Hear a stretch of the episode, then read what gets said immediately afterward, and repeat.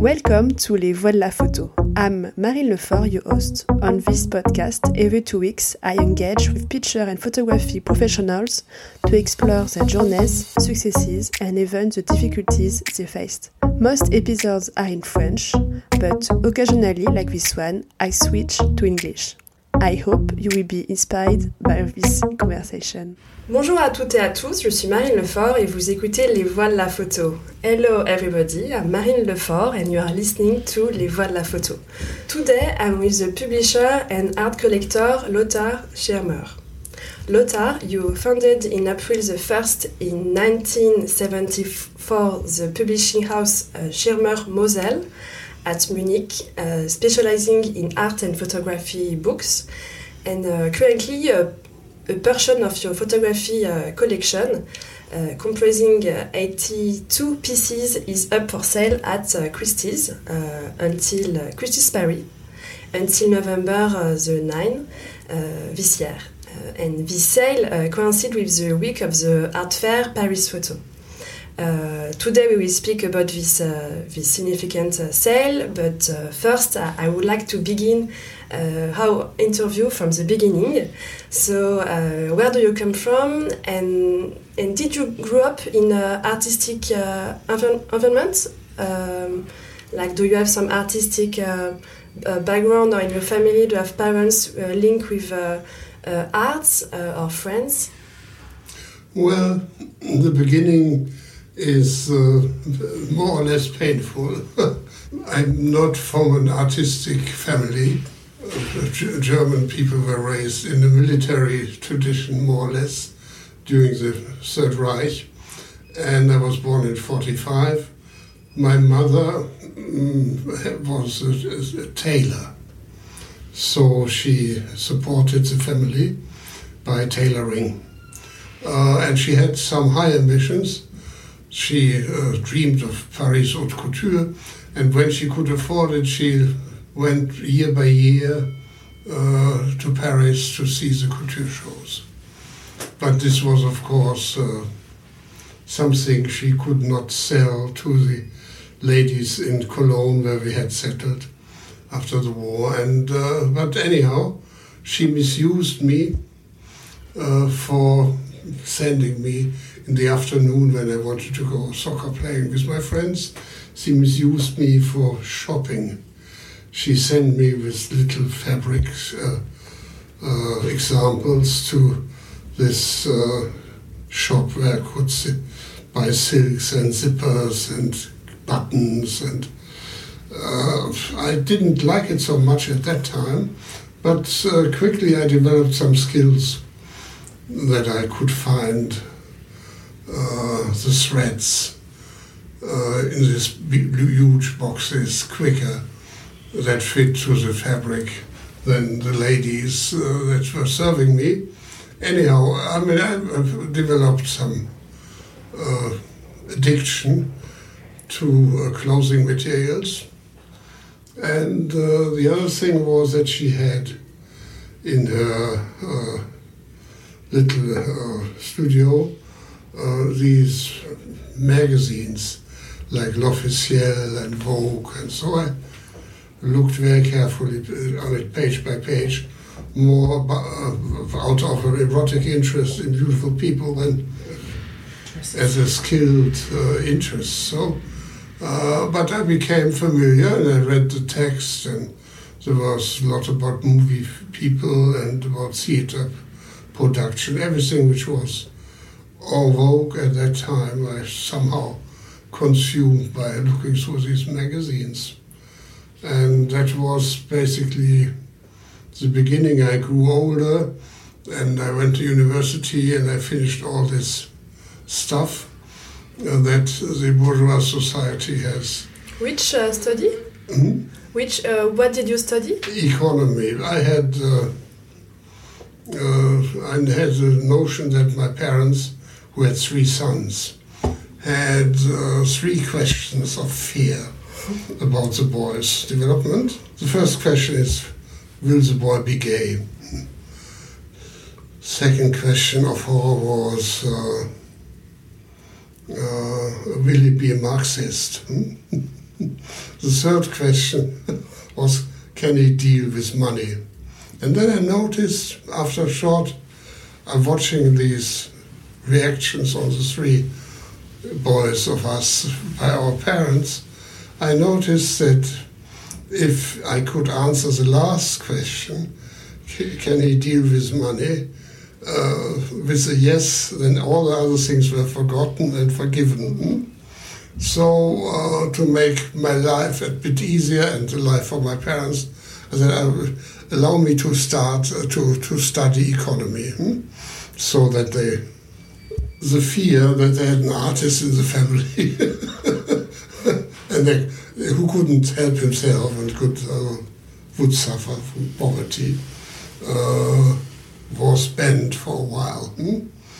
And then I studied economy, which was a pretty boring uh, thing, and then I noticed that there was uh, uh, something better than collecting money. It was collecting art. Hmm? and I started visiting uh, the local artists that I knew or that I had heard about.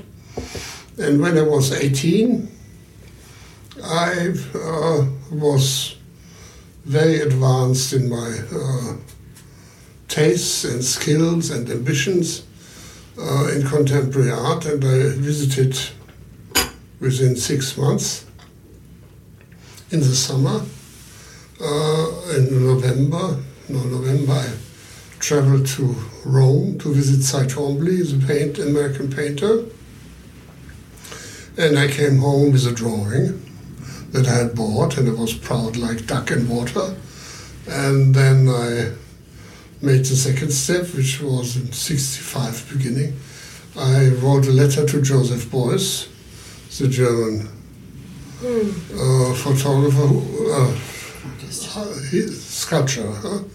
who also uh, plays a role in my uh, collection here of photos because he was a very photogenic personality. Uh, he uh, and then I had access to two great personalities, which I could understood after I knew them, could understand after I knew them because the work was uh, debate, debated and difficult to understand. But uh, by knowing them and how serious they were, I had not the slightest doubts that uh, digging into uh, this work would be uh, of high value for my. and at this time, do you, do you know what you wanted to do, like? Uh, uh, like uh, as a living because I, I, uh, I think it's uh, it's it it looks really beautiful to meet all all these artists but uh, how do you manage to meet uh, all these people all these well, artists I, I, had mm. always I made I worked a lot I did the accounting later after doing the shopping I did the accounting for my mother's shop and had always a little side money, which was uh, uh, different from pocket money, and this gave me access to all the information, so I could buy the magazines, I could buy the catalogs. There were not as many as there are today, but there were a few, and it was uh, uh also it gave me the possibility to travel so when there was an exhibition in the next town, I could take the train on the weekend and go see it. And then uh, you start like a soccer player. You could go through an exhibition, there are 100 images or paintings or works, and you may not be able to buy one, but you make a list of which one you would buy. So there was a kind of amateurism at the beginning. And then after a while, when my income increased a bit, I said I should go now and buy some art. So uh, this was a bit in, in, the German art world a kind of curiosity at that time, but uh, because I was a young, young man, young kid, young, uh, uh but um, it was like the next generation that showed up in the on the scenery.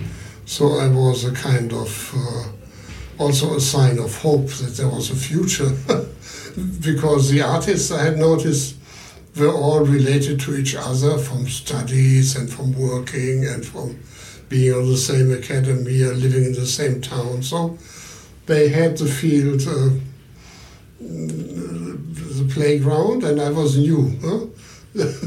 and nobody uh, thought I was a game changer, but I mean, it was a, a, an interesting experiment to see how this young man would develop. And when I had finished university, uh, then uh, I had, uh, it was clear that I wanted a profession which allowed me to be close to contemporary art.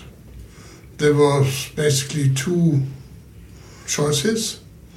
One was uh, to to become an art dealer, uh, but that would have meant that I would have to squander off first my little lovely collection of artworks, which was uh, a huge number of drawings by Cy Twombly and, and Joseph Beuys, and I knew that selling off made no sense because there was nothing better around. Mm. So uh, I said, okay, publishing. Uh, it may be more work, it may be much more difficult to do, but it had some advantages. You could see larger quantities of art when you visit a photographer or somebody who works with photography, they come, want to do a book about you, or even if you come to an artist the painter, I want to make the first book of paintings, then he would give you access to his best work, visual uh, from uh, by the point of view of information. If you came as an art dealer, they only showed you what they wanted to sell, yeah. And then so so many artists who said, "Oh, the dealer is coming tomorrow. Let's take away this, put it in the bedroom, say it's a gift."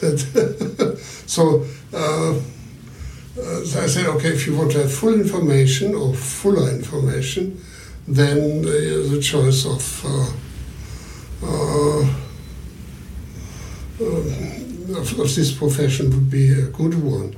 The, I mean, the, the choice of a profession for any person is the most crucial thing. I saw so many proud fellow students who ended up somewhere where they were not happy with because they had to do something they were not physically or psychologically interested in it. So that they, uh, uh, I took that as a experience that I had from uh, diving to the art world a bit, and then I. Uh, and how did you start? Like, mm. what? Uh, well, I, yeah, because I think it's not easy to say, okay, now I will be a publisher, but yeah, well, it's very simple. You go to uh, the uh, tax office and ask for a license. They ch they charge you five uh, euro, and then you have to give them the uh, yearly tax uh, forms. But I mean, the problem is, of course, how to start. And when you're young, you think. Uh, you, I, I started my travel through the art world also on my own. Of course, I had some friends to discuss it with, also some teachers at the, uh, at the gymnasium um, who were also interested and supportive in a way. And uh, uh, so I said, okay, if you manage this with Joseph Beuys Cy Twombly without knowing anything about it, then you can also start the métier of publishing. Hmm? And I started uh, shortly after I had my final exams, and I made a very beautiful book with first pencil drawings, early pencil drawings by Joseph Beuys. Beautiful book, but uh, it was a big disaster because uh, the colleague in university, an art historian, who had promised to write me a breathtaking text, never finished. so in the end, I had uh, the printed plates, but no, text. And then Beuys said, oh, come on, this has to be published now, otherwise uh, other projects will take, uh, will come first. And then he wrote me a text, handwritten, and so it was printed with his text. It was a fragment, uh, but a very beautiful fragment of what I had in mind, yeah? Uh, and then I said, okay, uh, it doesn't work the way you had imagined, and you have to make a better and more professional approach. Then I took my university exams and the Beuys book and applied. I wrote uh, applications for jobs, and I wrote to those publishers in Germany that I admired on one side, and on the other side I admired because they were successful. And uh, uh, I wrote 20 letters and uh, 20 parcels with the book and the, the, copies of the university diploma. And they were very curious to see, and I asked for a job as an assistant of the boss. I wanted to. I, I, I just thought I want to become a publisher, but I have to learn it and uh, think if you have such a position, I would love to uh, work for you. Anyhow, I had 15 answers. They all wanted, they had no jobs, but they wanted to see this crazy guy who wanted to become, uh, who had a university diploma in economy, had a Joseph Beuys book, and wanted to become a publisher. So I made my uh, job, I mean, travel for three months, visiting them all. And I think they were as crazy for me as I was crazy for them. Yeah, mm. uh, I, I, took the best, uh, the, the, the, the, publishing job that was offered to me uh, with, with, the best uh, uh, honorarium, yes, the best how does it, what is the word for it? It's the best payment. Mm, mm. And they always said, oh, you come from Suhrkamp. This is a very distinguished publishing house. This has to be reflected by a low uh, payment of. So anyhow, I took a higher choice by people who uh, didn't do as literary books at that, uh, but they knew how to sell them and to make them, promote them. And then I worked there for two years. And after two years, I've noticed I've lost my respect. I had th- thought that books are holy. And then I saw how they've managed to come into existence, how many people wrote on flap text and whatever. Uh, I, I, I noticed it was like cooking in the kitchen. And when I knew how to cook and lost this holy secret, aura. I said, okay, it's now it is uh, the right moment to become independent and to start uh, your own thing. Then I met Mr. Mosel, who thought I was a specialist, and he, I thought he was a specialist. He was a graphic designer, advertising. So we said, okay, let's do it. And uh, then uh, I had noticed that uh, with art books it was very, very difficult because the market was very small. And even if you do a book on a, at that time, in my eyes, world famous artists like Beuys and uh, uh, maybe Cy Twombly, then you would sell just 500 to 600 copies minimum, yeah? which was too little.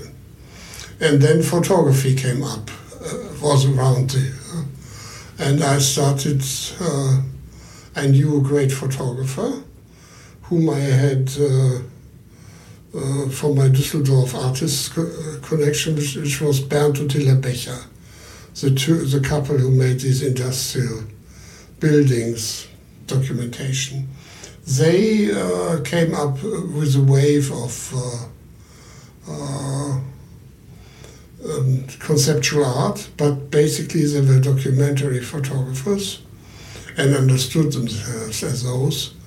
And uh, they had all the history of photography at hand. They had also the heroes and saints, and like Atget or. Uh, and then I knew, oh, this is a, this is a work of, uh, uh, is a great work, and uh, you can do 40 books about it, and it's a, it's, it's a program for life, so to say. And this was what I was looking for. and um, then he said uh, he was skeptical man, and uh, I have no idea whether he meant it, uh, what he said, but he said it. He said uh, he wouldn't agree to um, make uh, a Becher book with me unless I did this August Sander book first. But uh, he couldn't, because he said it is impossible that in the German culture there is no Sander book but a Becher book. It has to be the other way around. It has to be so I said, okay, uh, this is a strict principle, but if he is right, why? I checked into it. And I visited the Sander family, which was close to um, Munich and at the Tegernsee, uh, and digged myself in this estate. And I started collecting uh, August Sander photographs. And I had a nice collection over the years.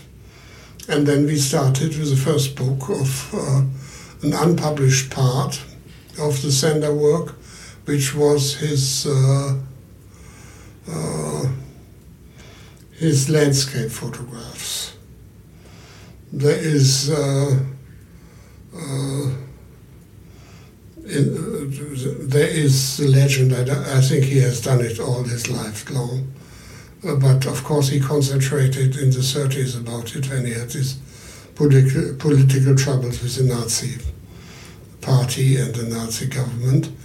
And uh, anyhow, it was uh, the Rhine Valley from Mainz and Koblenz up to Cologne. Very beautiful uh, landscape, totally spoiled by uh, photography for postcards.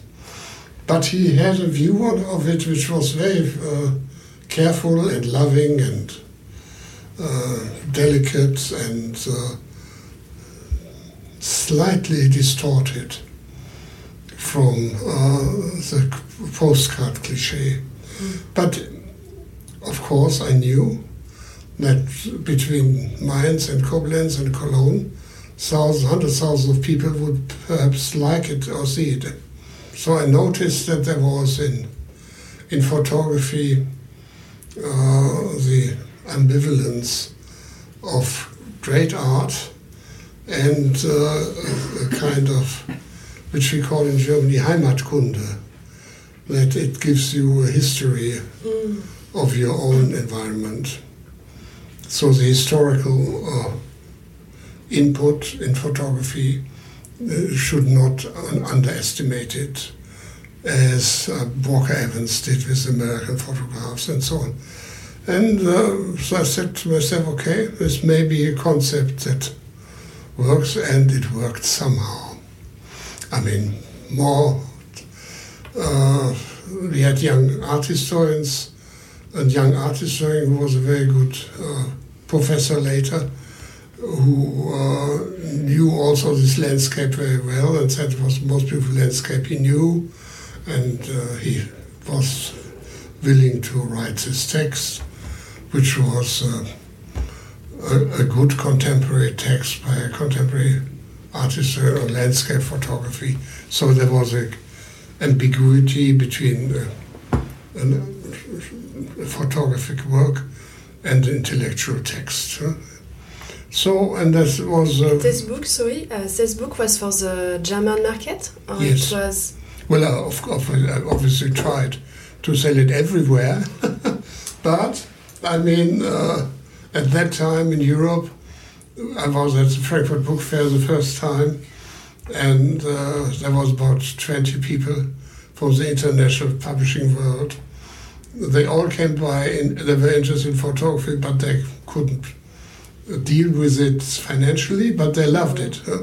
So I had them. Uh, um, there were curators, and there was uh, sometimes there was uh, Mr. Delpire coming by. So I mean, uh, it was noticed by the people who knew about it.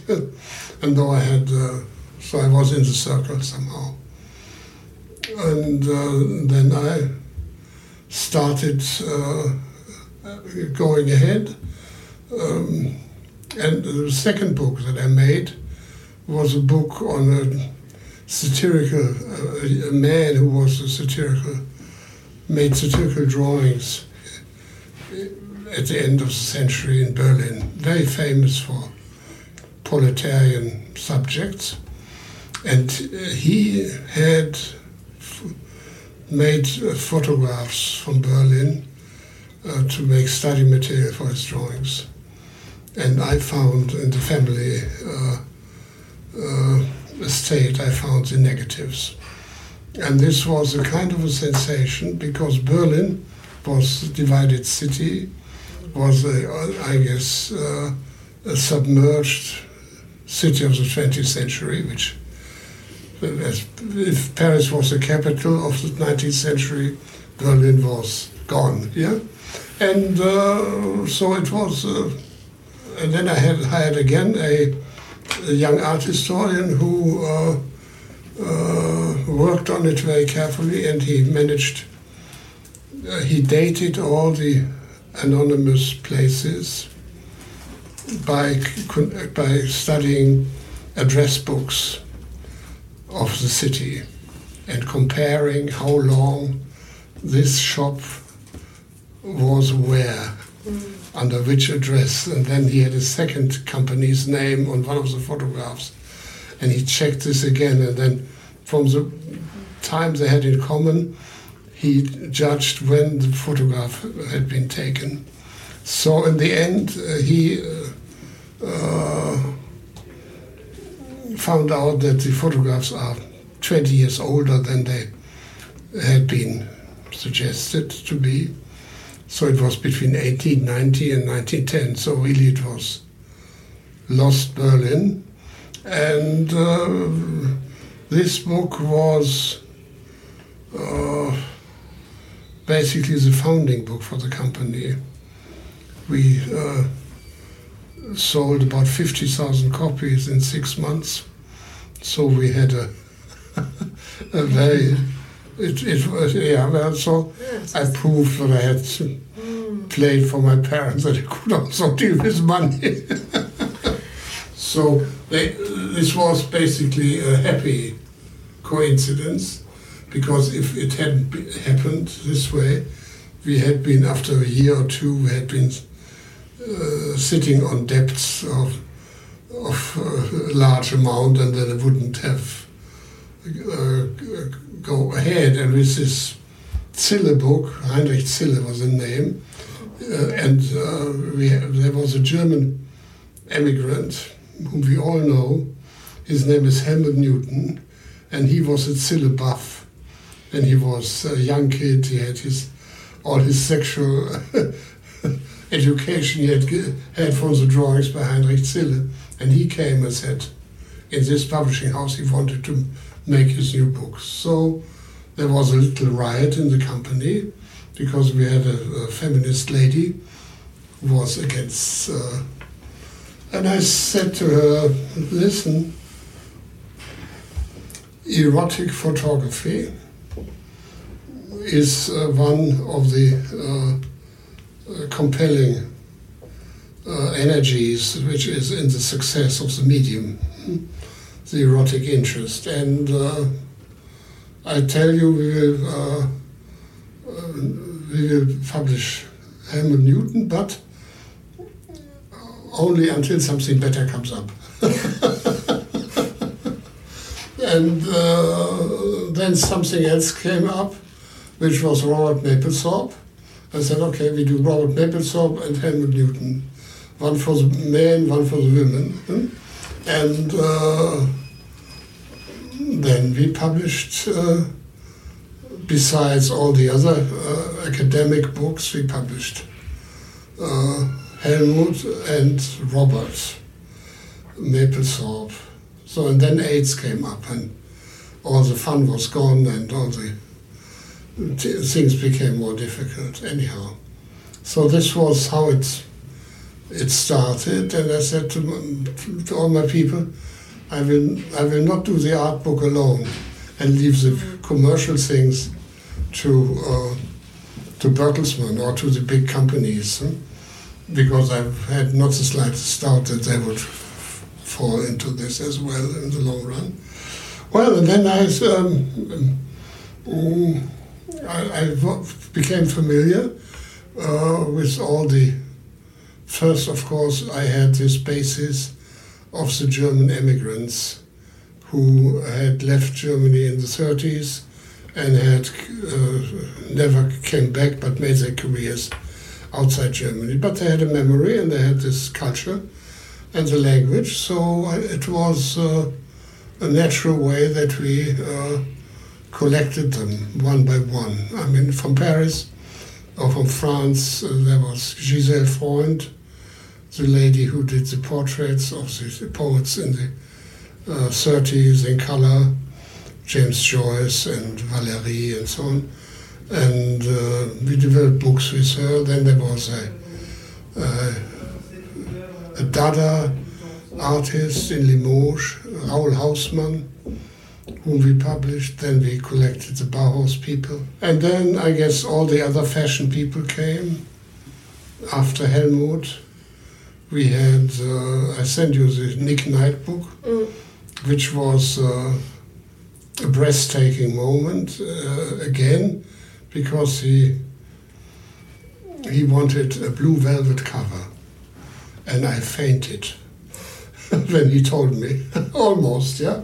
And then I said, okay, he is in the business. He knows all the advertising, uh, and uh, I, I will do him a favor. I make one copy bound in this blue suede leather this was uh, a moment I had it on my desk in my office, and every person who entered the room went over and touched mm. it. I said, Oh, come on, this is something you should learn about. Nick Knight's genius that he knows this.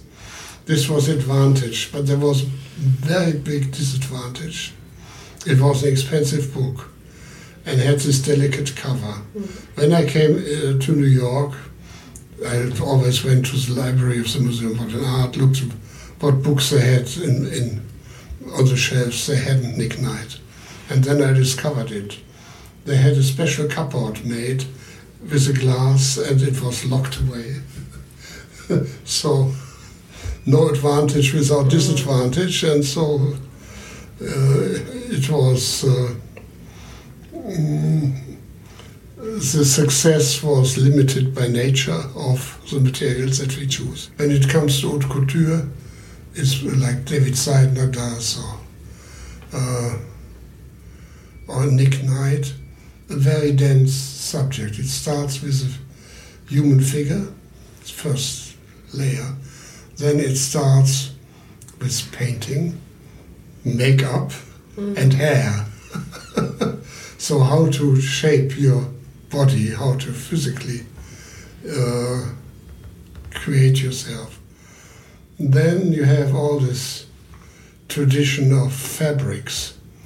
If you look at uh, the, the fabric makers, hmm, they are ahead when they uh, they're two years ahead of the fashion world. Yeah, if you see at Yves Saint Laurent's uh, new book and he had made a drawing and then he has collected the fabrics that should go with mm. it.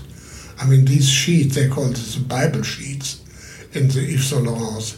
They are the, I mean, most beautiful uh, things. And then it has to be cut and shaped. And if this is done, it has to be photographed. so you have an enormous input of creativity. And it's all, of course, tied in to the aim to make a good a saleable dress or a photograph that sells the saleable dress. So I think I don't know anybody or any uh, medium uh, that has more intellectual and artistic input than this métier. Hmm? And when I made this book on Yves Saint Laurent, it was in 83 or 84. Uh, I, it was the 25th anniversary of the house. I guess he was, was 30th anniversary. He was founded in 62, no, 80, 82 is 20, 2025. There was a show at the Metropolitan Museum. And uh, this show was in the international reviews everywhere. They had uh, five different tickets in different halls for the dinner. And uh, at the end, he walked through the five halls and uh, greeted the guests. And I said, oh God, what kind of book they may have produced for this. Huh? And then I had uh, um, a connection to German Vogue, and they had a parcel service for the editorials. And I said, Can you get me from New York this book? And they, a week later, they called me, It is here for you, can pick it up.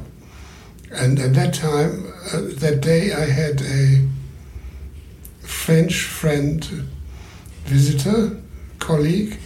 Her name was uh, Anne de Margerie, and she had been assistant publisher uh, with Georges Herscher, Edition de Chêne, and later at Citadel, or a Mazenod Citadel. And uh, I walked in the morning over to the office, picked this catalog from the Metropolitan Museum, the richest people of the world, so to say, but it was so poorly made, I was totally devastated. And then I met her for lunch and I told her that I had uh, this disappointment this morning. And she looked at me and said, How would you have done it? I said, Very simple concept. I would, it is, tw- tw- it, it is 25 years old or 20 years old.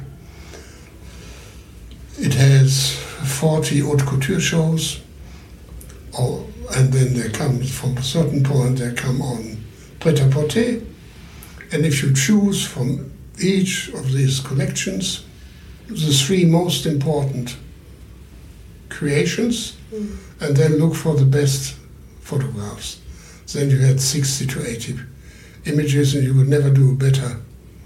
Mm. If she looked at me and said, "That's brilliant, Losa. Why don't you do it?" I said, how should I do it? I don't know anybody at Yves Saint Laurent, and I can imagine there will be uh, over uh, crowded by these requests from the professional publishing world. No, she said, it's not a problem. I know Pierre Bergé. As you know Pierre Bergé? Yes. Uh, we are in the, together in the Société de Amis de Jean Cocteau. Mm. And I talked to him, and uh, a week later, I had an appointment with Pierre Bergé. and I explained him the concept. And he said, yes, yes, yes, yes, go ahead, quicker, faster. Uh, but the problem is we don't have the photographs. Uh, the only thing is what, what we have is clippings. What is clippings? Press clippings, cutouts mm. from the magazines. Mm. I said, this may be the minor problem. And they had a room filled with an archive with for, for each uh, couture show creation, they had the materials and the press resonance. Hmm? And then I said, okay, I have to go look through all of them here. And uh, we, we make a choice. You, then they gave me an assistant, and I sat there for three days, uh, three weeks, and we went through all these things and marked, took out, marked, took out, wrote cards, and then I sent a photographer who photographed for me these papers so that I have a visual document. I had about 450 choices, and to each a, a card.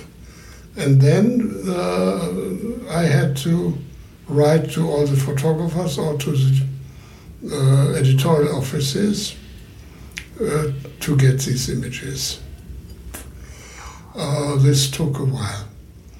And then we had a first draft of a layout, and then it, they I brought it to Paris, and they said they should to Yves Saint Laurent, and they should pick it up again in a week or so. And then in a week I got my layout, and he said, they said, Yves Saint Laurent thinks that there are 20 photographs missing. I said, which ones? Yeah, he made drawings. And then he had made drawings of the photographs that he was missing, that he remembered was missing. And he signed them with a date and the name of the photographer. So he had a brain.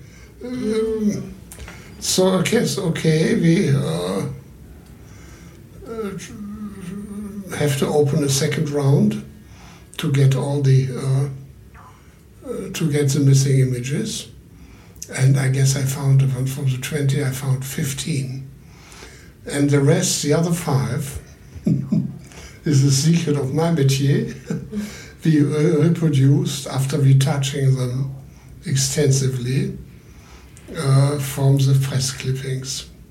So nobody ever knows except me what is published from the original, what is published, and who are the five things that are uh, um, basically copies from the copies. Hmm?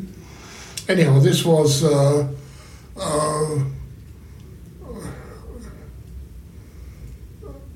it became my first real international success. We had uh, a Japanese edition, an Italian edition, a French edition, an English and an American edition, five editions simultaneously. And then there was a new problem, came up when we were ready to go to press. I had hired a German a journalist lady to write me the captions to the dresses. And uh, uh, she was skilled, but uh, of course uh, she had her own cliche ideas. Hmm? And uh, then I, to, to make things safe, I sent them to Pierre Bergé, the captions. Hmm? The text was had been written by uh, uh, Marguerite Duras. She was at that time very famous and wrote a nice poetic piece on Yves. And anyhow, I didn't hear back, so I said it's all okay. I gave the text to the co-publishers. I got translations in Japanese. Uh, and then the week before I wanted to go to press, I had a phone call from Gabrielle Buchaert, which was the lady in charge for the press department, said I should come uh, to Paris to discuss these things. I said, why should I come? Mm. Yeah, there are mistakes in it. Mm, okay, I said, any mistakes we will of course correct. Why don't you just send me uh, the copies of the captions that have mistakes. And we will do. We will correct it. I mean, mm.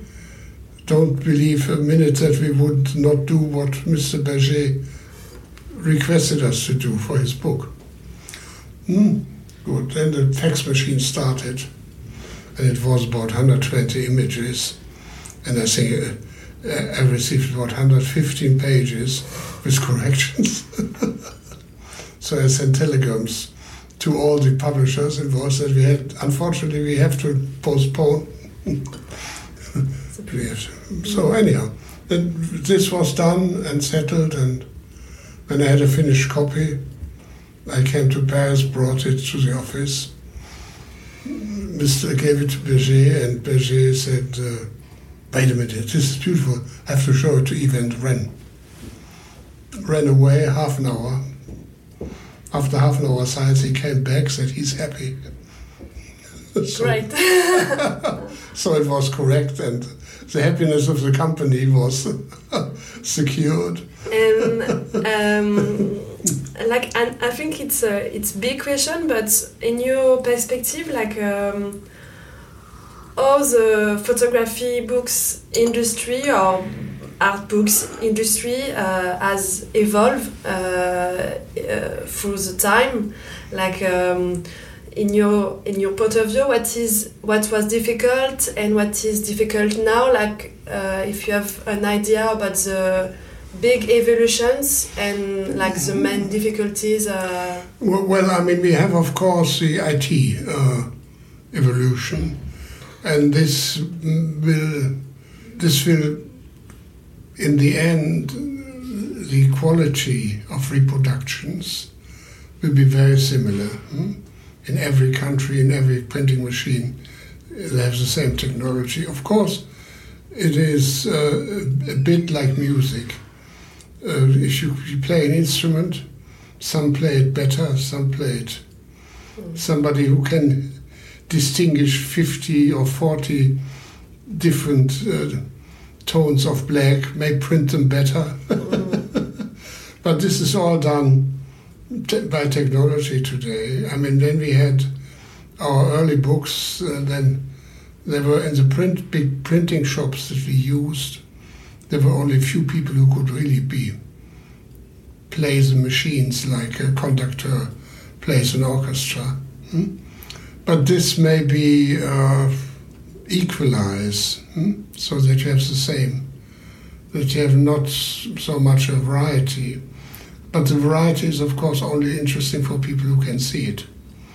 if you don't see it, you, you don't miss anything, which is the uh, mental problem of our métier. If we don't print very good, I mean, there are only few people who may see it. Hmm? Probably uh, the photographer who has an own idea of what he wanted to do, which he is never satisfied what he gets, may have uh, other ideas. On the other hand, there are many new ways to produce books. I mean, colors, inking, papers. And it's all this uh, combination of all the three, four um, inputs, uh, variable, va the variations of input. It's like fashion photography in a way. it's the makeup. I have, I had with this assistant that uh, when I took out, choose the images at Yves Saint Laurent from these albums, then she didn't agree to my some of my choices. And uh, I asked why. It's a beautiful photograph. And there was just a little uh, folding in the stockings, which made it in, in, unbearable as a professional fashion photograph.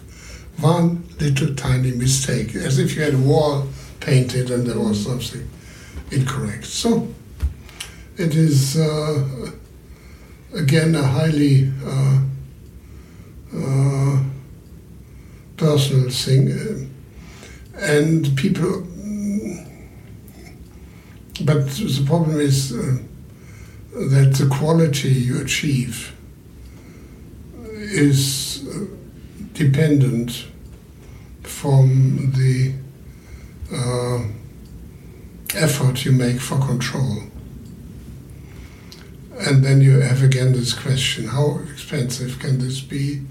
What will be paid by people who do not know the uh, uh, first hand material, you know, just anyhow. So it's it's all open, I think, uh, in all developments, and people may need for a special breed of product certain technologies and techniques and they may for others may not need it.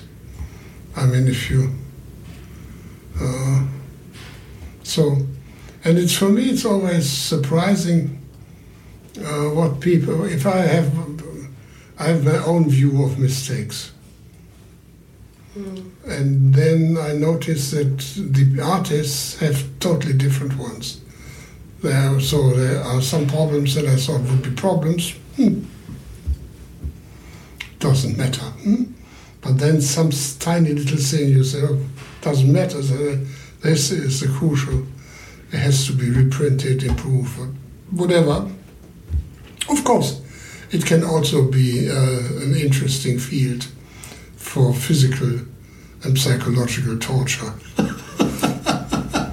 the quality question, yeah.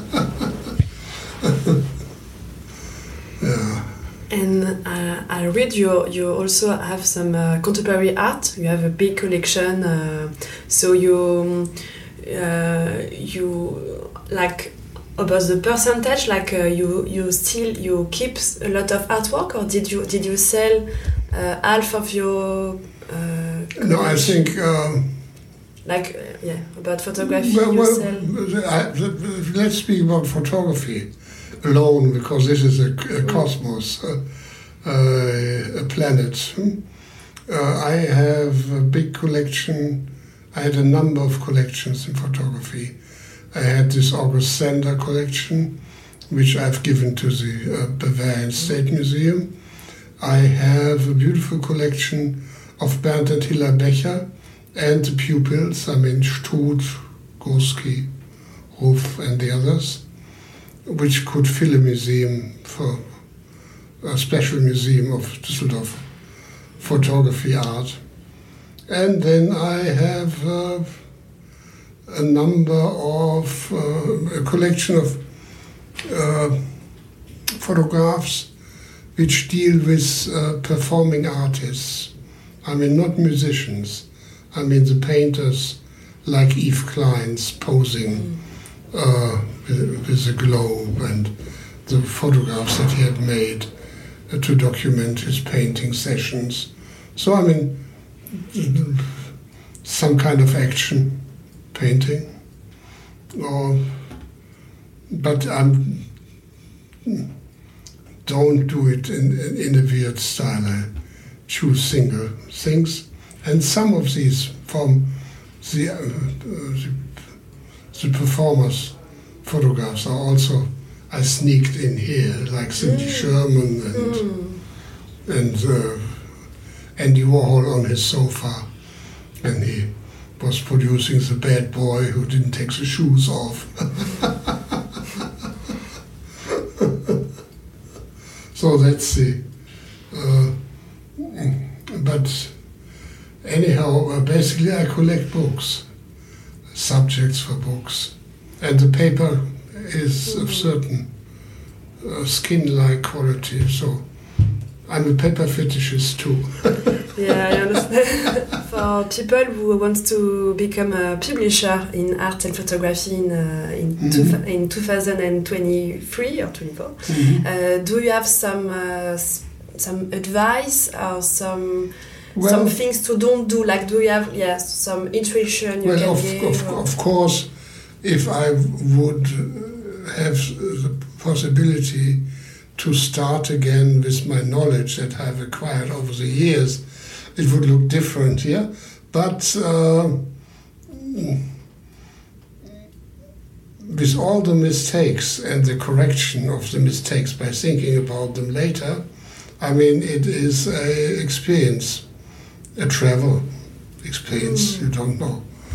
Oh when the rain will kill you or when the rain is it's just pleasant. It has you have to find it out. Hmm? Otherwise you and but I would every uh, if you are a curious human being, you will see so many things if you start publishing not just pictures but also literature and I mean and so many strange and interesting characters who do their, their work, the métier, that uh, I would uh, prepare to any accountant in any electricity work. I would say, humble, humbly adoring my father too, who had done so, kind of. A, but I mean, the choice of a profession is a very crucial choice. Thank you. Mm-hmm. Okay.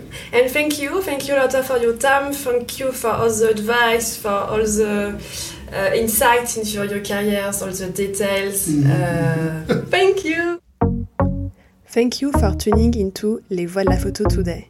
To help the podcast reach more listeners, I encourage you to leave a comment and give a 5-star rating on Apple Podcasts. Feel free to connect with me on Instagram, LinkedIn, and Facebook to share your thoughts about this episode. Until next time.